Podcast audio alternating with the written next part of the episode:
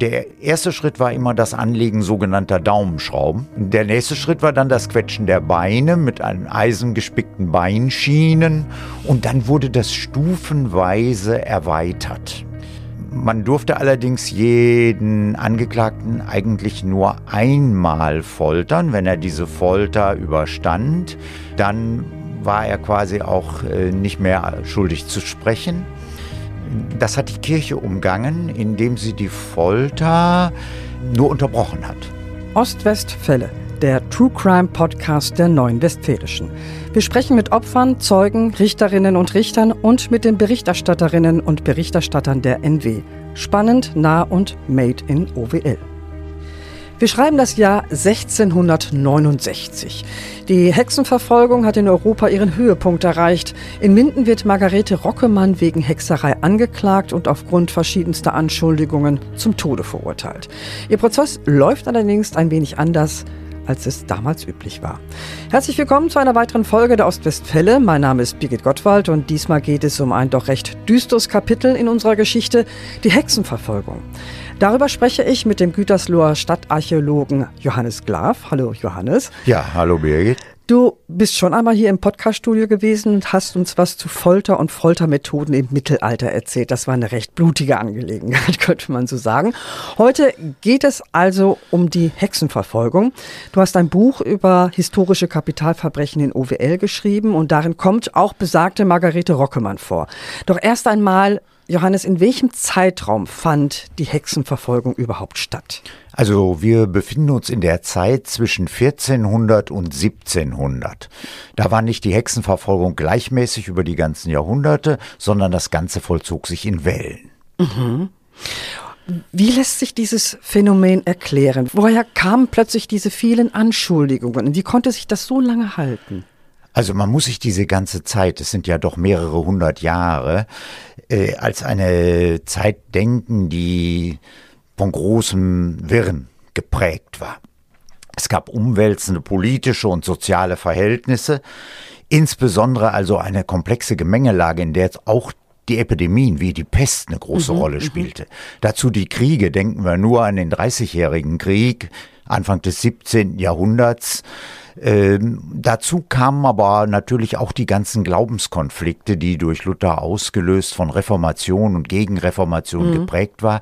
Die Zeiten waren unsicher und von daher äh, suchte man nach einem Sündenbock. Insbesondere auch die Kirche. Und diesen Sündenbock fand man in den Hexen. Mhm.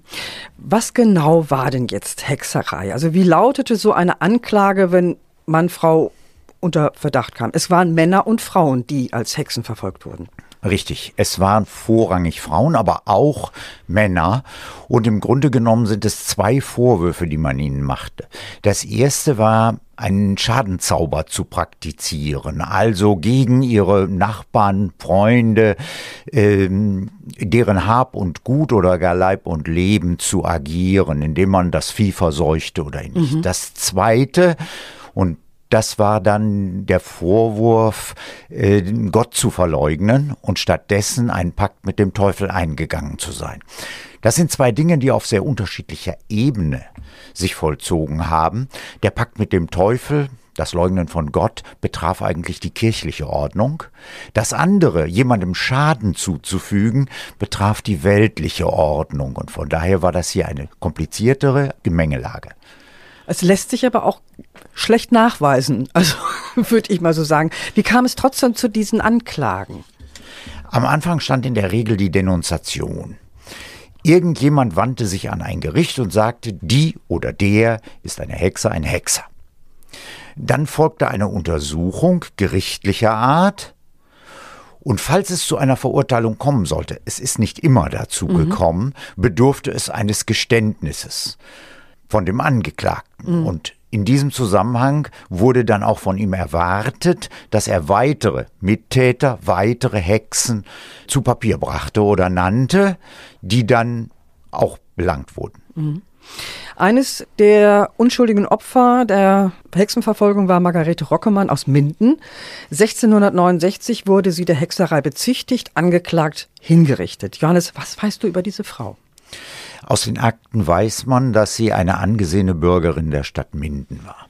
Sie war verheiratet gewesen mit einem Kaufmann, der wenige Jahre vorher verstorben war. Sie war nicht unvermögend, sie hatte zwei Kinder.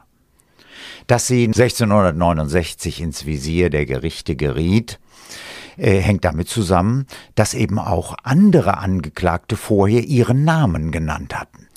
Und von daher wurde jetzt eine Untersuchung anberaumt, weil sie besagt worden war. Besagt das ist genau diese im Zuge eines Prozesses stattfindende Äußerung des Angeklagten, wer noch auf dem Hexensabbat mit zugegen war. Ah ja. Und wieso wurden Leute dann denunziert? Also warum machte man das? Warum wurde das erwartet?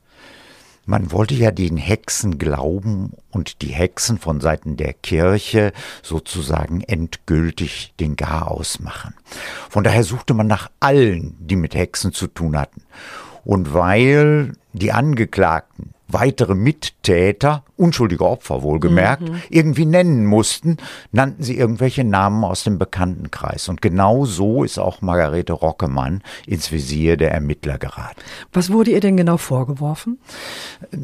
Das sind unterschiedliche Dinge. Natürlich erst einmal generell, dass sie eben auch Schadenzauber betrieben habe, später sogar, dass sie ihre Enkelin getötet habe, aber dann eben auch diesen Pakt mit dem Teufel. Leute gaben zu Protokoll, äh, dass sie einen feurigen Drachen ein- und ausfliegen gesehen hätten. Mhm. Möglicherweise war das nichts weiter als ein flackerndes Licht.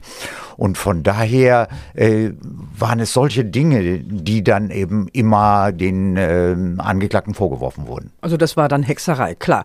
Aber diese Anschuldigungen sind ja eher über Folter gemacht Na, worden. Die Anschuldigungen, Denunziationen sind unter der Folter erfolgt. Mhm. Aber das hat natürlich nichts damit zu tun, dass die Gerichte dem trotzdem nachgingen.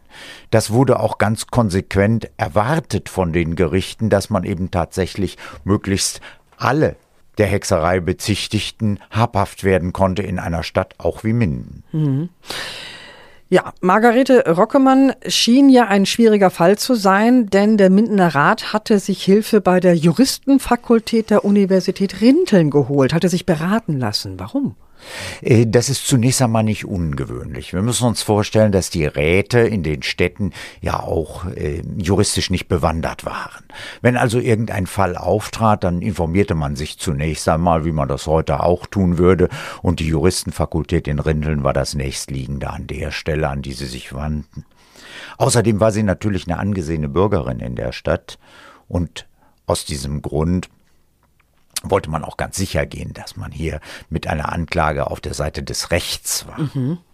Und was hat dann diese Juristenfakultät den Ratsherren empfohlen? Die hat empfohlen, zunächst einmal eine Haussuchung zu machen, ob man irgendwelche Indizien fände, die denn belegen könnten, dass sie hm, tatsächlich äh, Hexerei betriebe. Dazu konnte gehören, das war auch einer der Vorwürfe, die so im Raum standen, dass sie einen sogenannten Schmiertopf habe, in dem sich eine Salbe befände, mit der, wenn sie sich damit einriebe, sie zum Hexensabbat fliegen könne. Man hat also das Haus wie heute auch, durchsucht, aber nichts gefunden. Mhm. Jetzt gab es zwei Möglichkeiten, die Anklage fallen zu lassen. Das wäre dem ganzen Prozedere aber nicht zuträglich gewesen oder aber nach weiteren Zeugen zu suchen.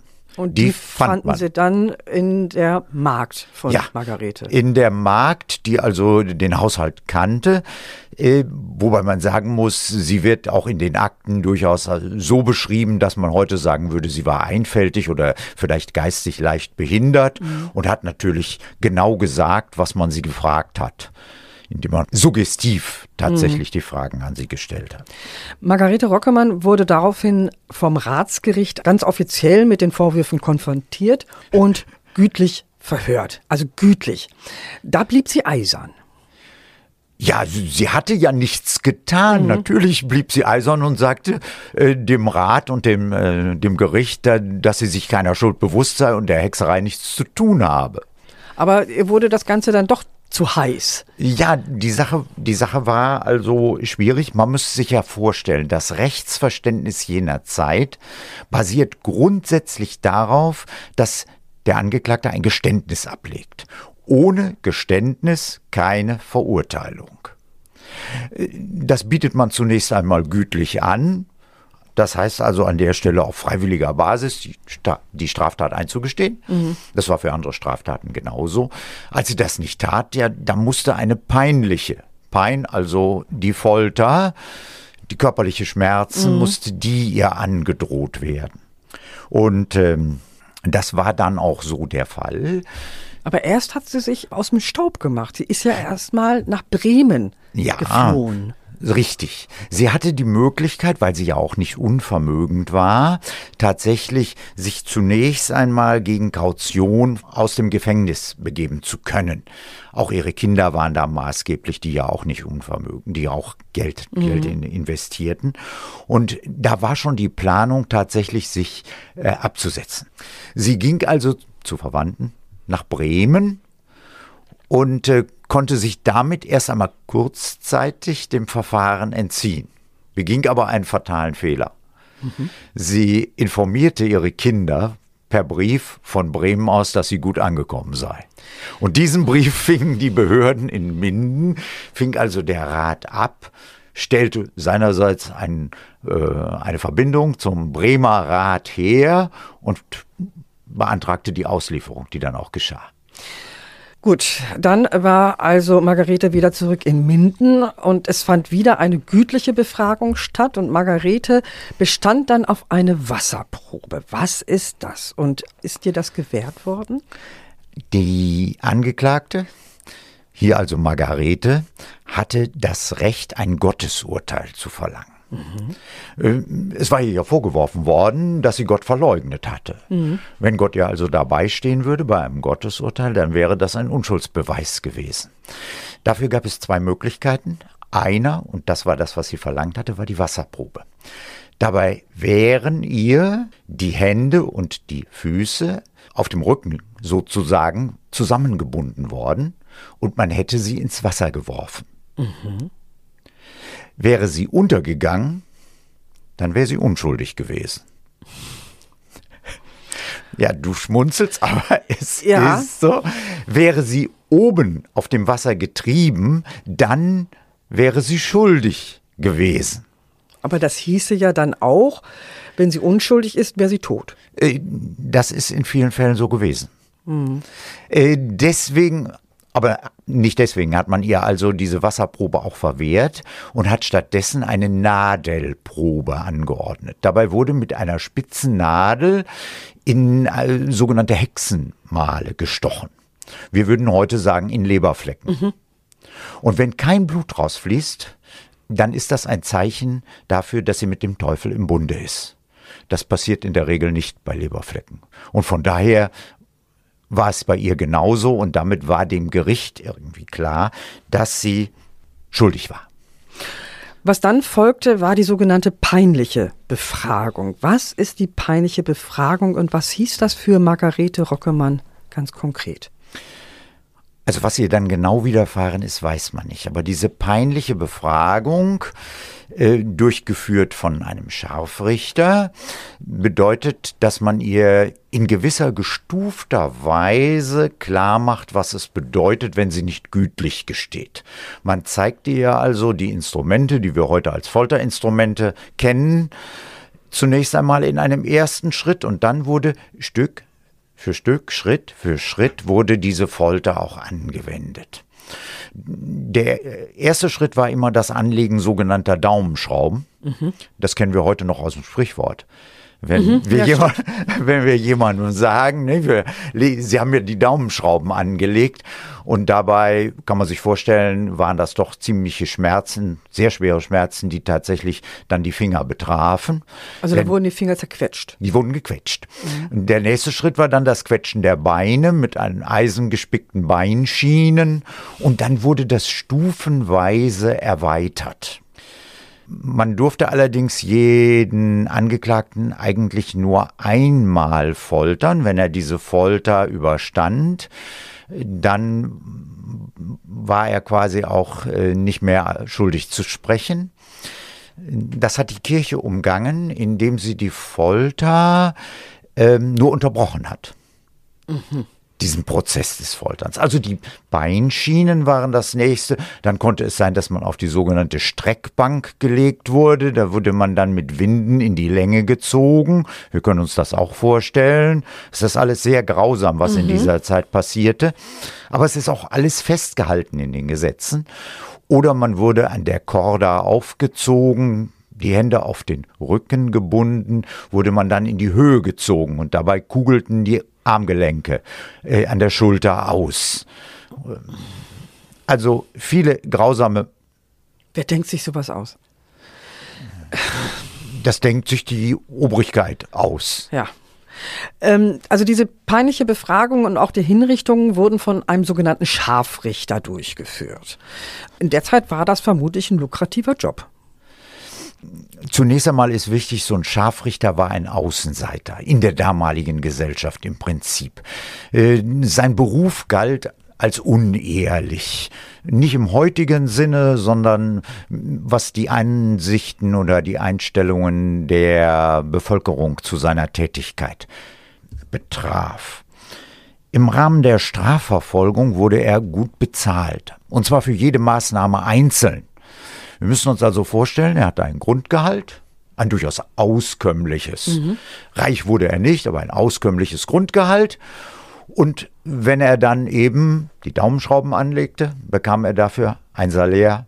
Wenn er dann den nächsten Schritt ging, bekam er auch wieder einen entsprechenden Betrag, jeweils von der Stadt ausgezahlt. Und er war natürlich, und das ist das Positive äh, an dieser Tätigkeit, für ihn gewesen, er war angestellt bei der Stadt auf Lebenszeit. Und je mehr Foltermethoden er angewandt hat, desto mehr bekam er. Im Prinzip schon. Für eine Verbrennung, zum Beispiel am Ende, wie bei einer Hexenverbrennung, bekam er mehr, als wenn jemand, äh, er jemanden äh, am, am Galgen äh, hat hinrichten müssen. Äh, aber er konnte sich das nicht aussuchen. Mhm. Sondern es war genau geregelt, in welchen Schritten er eigentlich vorzugehen hatte. Folter, Hinrichtung, hatte der noch was zu tun? Äh, der Scharfrichter oder auch Nachrichter in einer Stadt war eigentlich viel beschäftigt. Das lukrativste, wenn man davon ausgehen will, war seine Tätigkeit als Abdecker. Das heißt, er war verantwortlich dafür, dass tote Tiere auf dem Schindacker entsorgt wurden, vergraben wurden, was aber besonders wichtig war für ihn, dass er die Felle dieser Tiere, das waren ja nicht selten Rinder oder Pferde, mhm äh, sein eigen nennen konnte und an den Gerber weiterverkaufen konnte. Damit bestritt er wirklich einen Großteil seines Einkommens und daneben hatte er manchmal je nach Stadt auch noch weitere Aufgaben wie etwa die Reinigung und Betreuung der Gefängnisse oder auch die ähm, Verantwortung für Bordelle in der Stadt. Also vielfältiges mhm. Tätigkeit, was wozu er natürlich auch noch Gehilfen brauchte, die er dann aber auch entsprechend bezahlte. Irgendwann mal war es vorbei mit dem Scharfrichter. Ähm, was ist aus diesem Beruf geworden? Also der Scharfrichter war ja außerhalb der städtischen Gesellschaft eigentlich. Das war dieser Begriff der Unehrlichkeit. Mhm. Sein Wohnhaus lag vor der Stadt. Es gab so eine Art Tabu, wer ihn berührte, fiel auch der Unehrlichkeit anheim.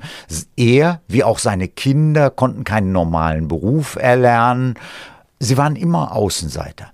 Als dies mit dem Scharfrichter vorbei war, war auch die Unehrlichkeit vorbei. Jetzt konnten seine Kinder äh, tatsächlich auch Handwerksberufe ausüben und er selber hatte auch schon durch seine Scharfrichtertätigkeit auch die Möglichkeit, noch andere Aufgaben auszuführen. Denn man muss sich vorstellen, er fügte den Verurteilten in der Folter ja entsetzliche Schmerzen zu. Mhm die mussten ja auch erst wieder irgendwie geheilt werden. Von daher besaß der Scharfrichter auch medizinische Kenntnisse und er war verpflichtet, sie sozusagen in den Pausen der Folter wieder äh, gesundheitlich für die nächsten Prozesse vorzubereiten. Also bevor die Leute auf den Scheiterhaufen kamen, wurden sie erstmal wieder gesund gepflegt. So könnte man es sagen. Und da er diese medizinischen Kenntnisse hatte, konnte er dann später, als er in die Stadt zunehmend doch wieder integriert wurde, die Unehrlichkeit aufgehoben wurde, konnte er innerhalb der Stadt medizinische Tätigkeiten ausüben. Er konnte als Apotheker weil er die entsprechenden Mittelchen kannte, um zu heilen, mhm. oder aber auch schon die Aufgaben übernehmen, die ein Bader hatte. Noch nicht ein Chirurg, denn der hatte studiert, aber diejenigen, wo so Unfallverletzungen behandeln und ähnliches, das war sein täglich Brot vorher gewesen und jetzt konnte er das auch bei den äh, normalen Bürgern innerhalb der Stadt ausüben. Also ganz ehrenwerte Berufe sind daraus entstanden. Richtig. ähm, Johannes, zurück zu Margarete Rockemann. Sie wurde nicht wie eigentlich vorgesehen auf dem Scheiterhaufen verbrannt, sondern enthauptet. Und ihre Kinder durften sie sogar auf dem Friedhof bestatten. Warum? Warum wurde bei ihr so eine Ausnahme gemacht? Ähm man weiß auch von anderen Frauen, auch in Minden, dass sie enthauptet worden sind.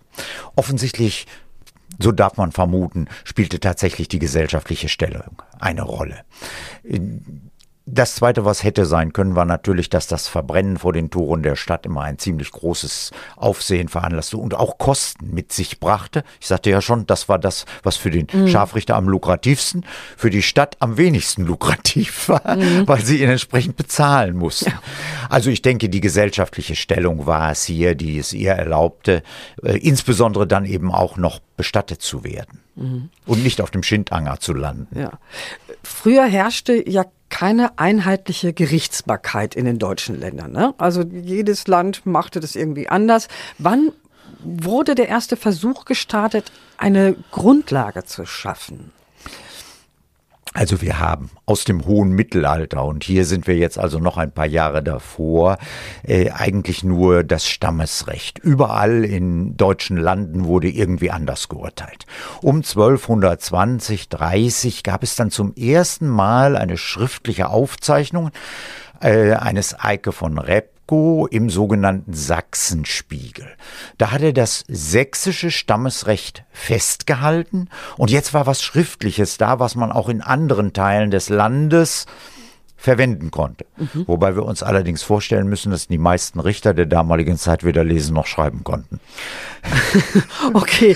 Ähm, ging es im Sachsenspiegel auch um, um Strafen für Hexerei oder gab es da noch andere Bücher, die da Richtlinien festgesetzt also, haben? Also im Sachsenspiegel selbst steht nicht das Wort Hexerei, aber es steht darin, dass Zauberei bestraft werden sollte, und zwar als Straftatbestand dann zu ahnden, auch auf dem Scheiterhaufen. Das ist sozusagen schon vorgeprägt.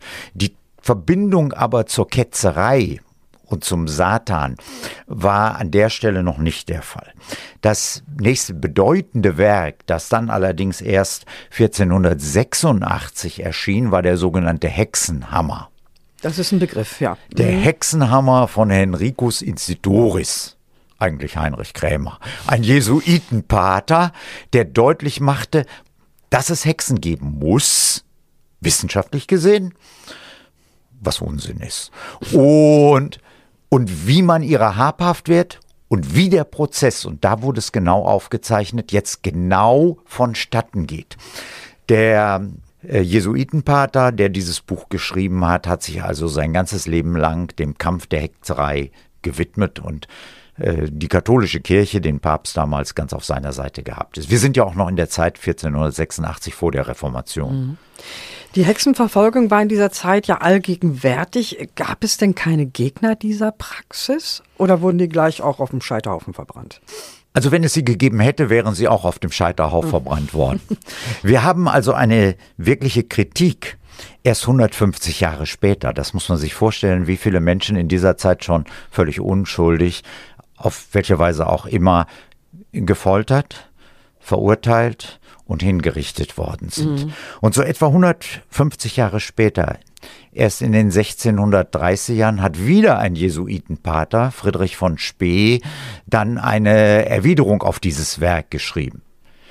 Damit man sich vorstellen kann, wie schwierig das war, auch in der Zeit davor, er hat sie anonym geschrieben. Mhm. Mhm. Weil das auch noch wieder seine Exkommunikation und seine Bestrafung zur Folge gehabt hätte wenn er seinen Namen unter das Werk gesetzt hätte. Ein Buch, in dem er nun deutlich macht, dass Geständnisse, die unter der Folter erpresst sind, niemals zur Bestrafung herangezogen werden dürften. Und es dauerte immer noch einige Jahre, bis tatsächlich äh, dann auch die Bestrafung wegen Hexerei ausgesetzt worden ist. Margarete Rockemann wurde Hexerei nachgesagt. Auch die Flucht nach Bremen konnte sie nicht retten. Sie wurde gefasst, nach Minden ausgeliefert und verurteilt. Vermutlich wegen ihrer gesellschaftlichen Stellung bekam sie ein mildes Urteil und wurde nicht auf dem Scheiterhaufen verbrannt, sondern mit dem Schwert enthauptet. Ungewöhnlich war, dass sie von ihrer Familie im Nachhinein auf dem Friedhof bestattet werden durfte.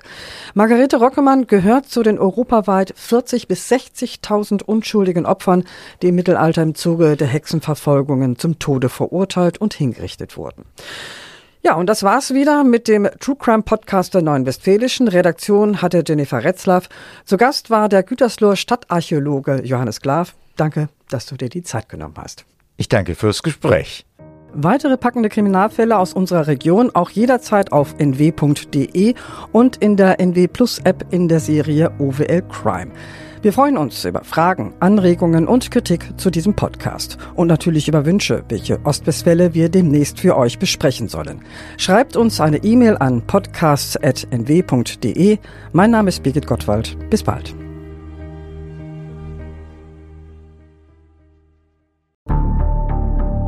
Wie lange kann ein Mörder sein dunkles Geheimnis bewahren? Wann bekommen die Angehörigen Gewissheit und die Opfer Gerechtigkeit? Jedes Jahr werden bei der Polizei rund 100.000 Menschen als vermisst gemeldet.